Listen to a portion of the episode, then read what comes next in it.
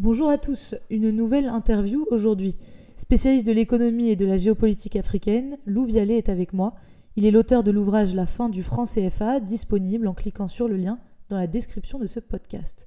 Conférencier à l'IEP Paris et à l'ESSEC, il répondra à mes questions sur le franc CFA et sur la transition de cette monnaie à l'éco, impulsée par Emmanuel Macron. Bonjour Lou Vialet. Bonjour et merci de me recevoir. Je m'appelle Lauria Zenou et vous écoutez une interview Vademecum.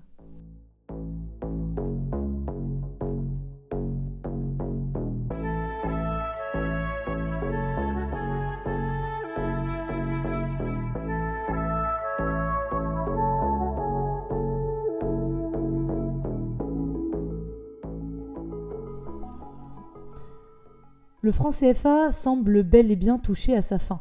Ses détracteurs le considèrent comme un symbole post-colonial.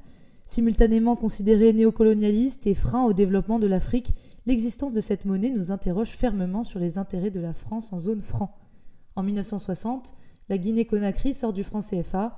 En 1973, sur un fond de tension intense contre un certain néocolonialisme français, c'est au tour de Madagascar et de la Mauritanie de sortir de cette monnaie. Alors pour commencer, quelle est la place de la France dans le système franc CFA Alors la place de la France dans le système du franc CFA, elle est euh, relativement simple. Elle a commencé, puisque le franc CFA existe depuis 1945, au départ la France était donc la métropole de la zone franc et la zone franc était son marché protégé. Autrement dit, la, France était coloniale et le franc CFA était un instrument colonial. Puis, euh, progressivement, à partir de la décolonisation, le franc CFA est devenu un compromis politique entre euh, les pays de la zone franc d'un côté et la France de l'autre, puisque ces pays-là, africains, peuvent, pouvaient euh, et peuvent encore sortir euh, de cette zone franc, de ce franc CFA, ou réadhérer à la zone franc comme le Mali l'a fait après être sorti pendant 22 ans. vous avez notamment d'autres pays comme la Guinée-Bissau, comme la Guinée équatoriale, qui sont venus s'intégrer dans la zone franc dans les années 90. Et donc la France est le garant de cette monnaie, c'est-à-dire que cette monnaie est gagée sur les finances publiques françaises, sur euh, la puissance économique de la France. Euh, pourtant, la France ne décide pas euh, comment est administrée cette monnaie. Ce sont les chefs d'État et de gouvernement de la zone franc qui nomment les personnalités responsables de l'administration de la monnaie et qui s'en occupent quotidiennement. Donc finalement, la place de la France est celle d'un garant et non pas celle d'une puissance néocoloniale. J'en veux pour preuve qu'il n'y a pas de monopole économique euh, de la France euh, ni dans la zone franc euh, ni ailleurs en Afrique. La zone franc représente 0,6% du commerce extérieur de la France et l'Afrique 5%. il n'y a pas non plus de monopole politique de la France dans cette zone franc. J'en veux pour preuve le récent coup d'État qui a eu au Mali, qui n'était pas du tout mis en place par la France, ou les troubles qu'on a pu voir en Côte d'Ivoire notamment, euh, qui ne sont évidemment pas du fait de la France, puisque la France en pâtit. Donc euh, voilà ma réponse. Merci. Euh, moi, j'ai le sentiment que les partisans de la fin du franc CFA sont profondément attachés à l'intégrité de leur pays. Finalement, ils sont même dans l'incompréhension qu'un pays extérieur puisse avoir la main sur leur monnaie. Alors, êtes-vous conscient de la force symbolique du franc CFA, de cette volonté toujours plus forte de se détacher de la tutelle de la France, de sortir de cette fameuse forme de néocolonialisme dont on parlait tout à l'heure Alors en effet, vous avez utilisé le bon mot, c'est-à-dire euh, le franc CFA c'est une monnaie, mais c'est un symbole. Et c'est parce que c'est un symbole particulier, un symbole politique, euh, que finalement il entraîne euh, un certain nombre d'incompréhensions et de luttes. Alors, petite correction, je, on rencontre beaucoup de patriotes africains, de gens qui aiment leur pays et qui aiment leur continent, et tous ne sont pas contre le franc CFA. Pourtant, euh, on monte la tête de certains en leur expliquant la chose suivante. Voilà, vous avez une monnaie qui s'appelle le franc CFA, c'est la monnaie des colonies françaises d'Afrique. Je trouve que ce nom, ça fait 60 ans qu'il a changé, mais on dit qu'il n'a pas changé. On le présente à des gens qui ne connaissent rien à l'économie, qui ne connaissent rien à la géopolitique, à des ignorants. Euh, on leur présente cette monnaie comme une monnaie de tutelle française, comme une monnaie, puisqu'elle est imprimée en France, eh bien, ce serait la France qui déciderait euh, eh bien, de l'administration de cette monnaie. Je rappelle qu'il y a une différence entre l'impression des billets et la quantité de billets et de monnaie mise en circulation, et cette quantité-là est décidée par les banques centrales africaines, elle n'est pas décidée par la France. Donc il y a tout un discours complotiste un discours qui vise en fait à faire de la France le bouc émissaire de tous les maux de l'Afrique, puisque l'Afrique est, mal en point et pas seulement dans la zone franc. Et donc le, franc CFA est le, symbole euh, de ces échecs-là. Alors pourquoi c'est le symbole? Parce que la monnaie, ça représente euh, normalement la souveraineté d'un pays, d'un État. Alors vous me direz, c'est dans la théorie, puisque combien de pays ont une monnaie souveraine dans le monde? Sincèrement je crois que c'était une question rhétorique, je ne m'attends pas à votre réponse, mais euh, on le voit bien, en Europe, on a une monnaie euh, qui n'est pas administrée par un seul État, qui est administrée euh, en collégialité, et finalement, on a sans doute seulement le dollar qui, à la surface de la planète, est la seule monnaie souveraine convertible.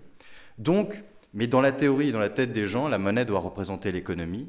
Le, franc CFA est garanti par la France, il représente surtout la puissance française, sans quoi, en effet, ce, cette monnaie serait trop faible. Et donc, euh, on tape aisément sur la France pour des raisons voilà, symboliques, psychologiques, et euh, on ne va pas voir derrière le symbole, ce qui est bien dommage. Je vois.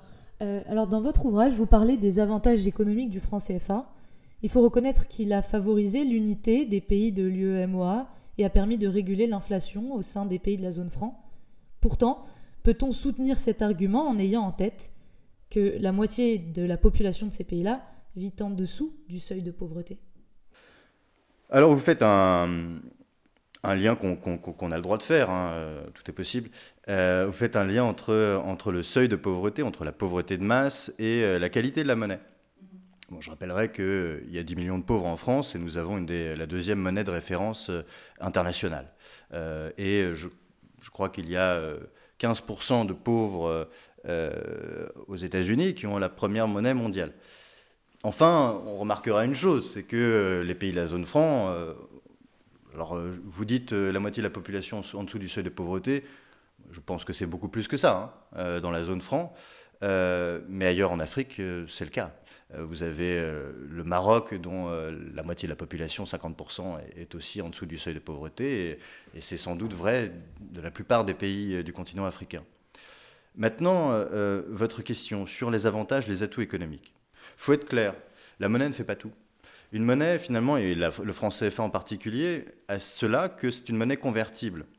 Euh, et donc, euh, c'est une des seules monnaies convertibles d'Afrique. Donc déjà, ça permet les investissements, ça permet une stabilité euh, monétaire. Vous l'avez dit aussi, il y a un contrôle de l'inflation. C'est-à-dire que, contrairement à leurs voisins, eh bien, les pays de la zone franc n'ont pas d'inflation d'origine monétaire. On prend un exemple. Lors de la crise du coronavirus, le Nigeria euh, a perdu 40% de la valeur de sa monnaie, puisque tout simplement les, euh, les prix du pétrole ont chuté. Euh, et donc sa monnaie a, chuté en même temps. Eh bien, vous avez vu que dans la zone franc d'Afrique centrale, qui sont des pays pétroliers, ils ont eu cette même chute des prix des matières premières, seulement leur monnaie eh bien, est restée stable. Donc euh, la monnaie ne fait pas tout, elle permet de lier les marchés entre eux et de créer deux marchés communs, l'UEMOA et la CEMAC. Mais pour que cette monnaie soit plus qu'un atout, soit le socle sur lequel l'intégration des pays se fasse, eh bien il faut des politiques, des politiques régionales communes, des politiques commerciales communes, des politiques douanières communes, des politiques fiscales communes. Et c'est ces politiques qui manquent, qui sont absentes dans l'UMOA et dans la CEMAC. Elles existent modestement, beaucoup trop modestement. Et je vous donne un exemple. Il n'y a pas de TVA commune euh, aux pays de la zone franc d'Afrique de l'Ouest, ni en Afrique centrale. Euh, chacun tire la couverture à soi, ce qui fait que l'avantage de la stabilité monétaire n'est pas transformé euh, en une possibilité de construire des marchés uniques cohérents à l'échelle régionale. Alors 15 pays font partie de la zone franc. Cela n'est-il pas un facteur de confusion qui ralentirait le développement de ces pays-là? Alors je comprends votre question, euh, qui sous-entend que plus il y a de pays dans une zone monétaire, euh, plus finalement ça va être difficile de décider, euh, considérant qu'il n'y a pas une seule autorité politique qui va décider pour l'ensemble de ces pays-là comme il existe aux États-Unis, où on a l'État fédéral qui va finalement contrôler la monnaie avec la, banque américaine, la, banque centrale américaine. Eh bien, je vous répondrai que d'une certaine manière, puisque ces pays-là sont réunis dans des communautés économiques, mais ce ne sont pas des communautés politiques, c'est-à-dire ce ne sont pas des fédérations politiques, bien sûr, le processus des décisions est plus difficile. Euh, c'est-à-dire qu'il faut s'entendre et que chacun peut tirer la couverture à soi, comme je le précisais précédemment. Et vous n'avez pas en effet une politique commerciale commune, vous n'avez pas une politique douanière commune, vous n'avez pas une politique régionale commune. Et tout cet éclatement finalement des politiques nationales contribue eh bien, à rendre inefficace ou à rendre moins efficace cette zone franc. Alors euh, pour corriger cela, ça, reste dans les mains des, Africains d'une certaine manière, mais il y a la possibilité bah, de créer des fédérations politiques. À partir de l'UMOA, à partir de la CEMAC, vous pouvez créer non pas seulement des marchés communs, mais des États communs. Ce n'est pas une proposition que je fais dans mon livre, mais c'est quelque chose qui est dans l'air du temps. Euh, s'ils veulent rationaliser leur processus de décision politique et économique, une des seules solutions, c'est la fédéralisation. C'est le fait d'être, euh, non pas d'avoir la Côte d'Ivoire, le Bénin, le Burkina Faso, le Sénégal et les autres pays d'Afrique de l'Ouest, c'est qu'ils forment une fédération ensemble. À ce moment-là, les processus de décision iront beaucoup plus vite. Mais ça relève de, la décision bah, des peuples et des gouvernants. Mais en fait, euh, la, question, ça serait peut-être euh, de se demander si le franc CFA n'est pas une monnaie qui est trop forte pour les, pays qui, l'ont en partage. Alors, c'est une question qu'on entend souvent. C'est regarder cette, cette, monnaie qui est donc très, toujours très stable et qui finalement est issue, elle est garantie par la France et par l'économie française et elle traverse des pays, elle est en partage dans des pays qui ont des euh, économies faibles, qui ont des économies sous-développées, des économies rentières. Alors, c'est très simple. Pour voir qu'une monnaie est trop forte, euh, eh bien, il faut voir si les gens la dévaluent. Euh, il se trouve que la possibilité de dévaluer la monnaie est inscrite dans les traités de la zone franc. C'est-à-dire que les pays de la zone franc d'Afrique de l'Ouest et d'Afrique centrale peuvent, par une décision politique concertée ensemble, ils peuvent activer des articles et dévaluer leur monnaie eh bien, vous aurez remarqué qu'ils ne le font pas. Pourquoi est-ce qu'ils ne le font pas? Bien d'une part parce que regardez les taux de croissance de ces deux zones. Notamment, je pense euh, au taux de croissance moyen depuis 10 ans de la zone franc d'Afrique de l'Ouest, qui est de 6-7% de croissance par an.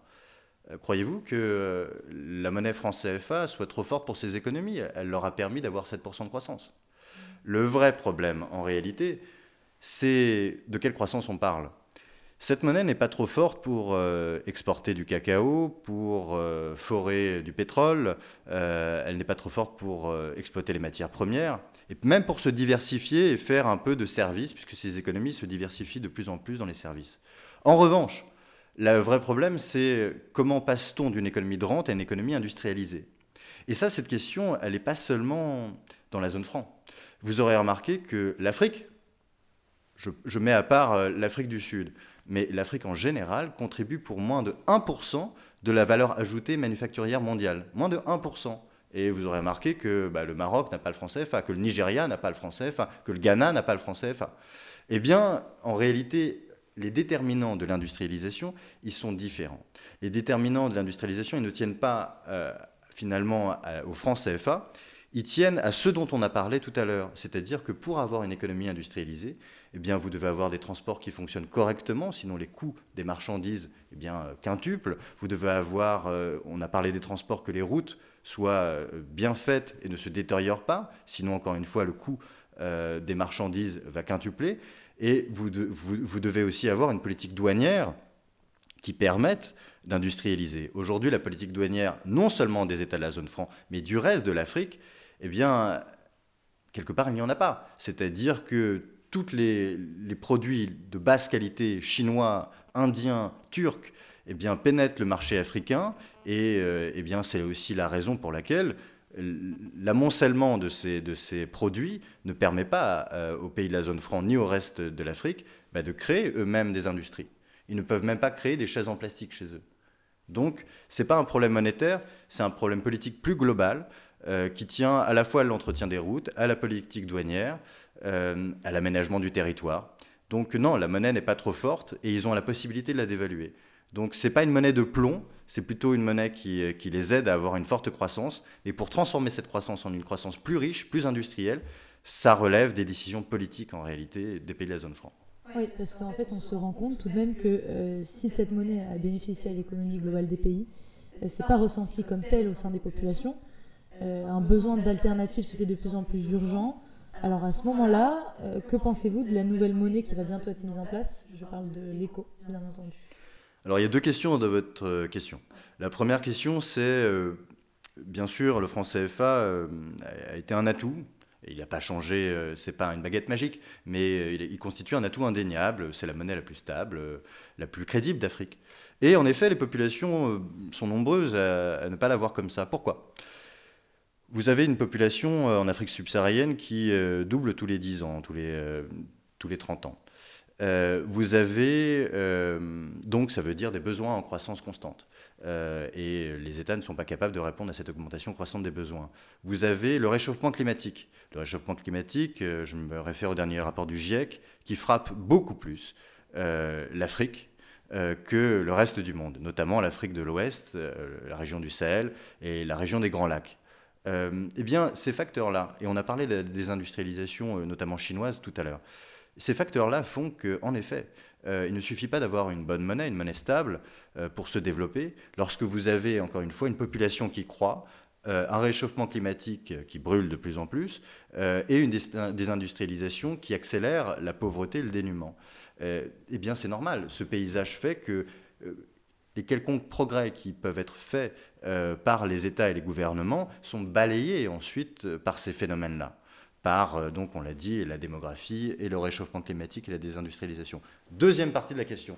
Maintenant, vous avez dit, en effet, puisqu'il euh, y a cette situation économique qui est de plus en plus déplorable en Afrique, euh, certains donc ont accusé le franc et veulent en sortir et imaginent des alternatives. Et on a cette nouvelle alternative qui nous est montrée, qui est l'écho. et donc votre question, c'était est-ce que l'écho sera meilleur que le, que le franc CFA, c'est ça?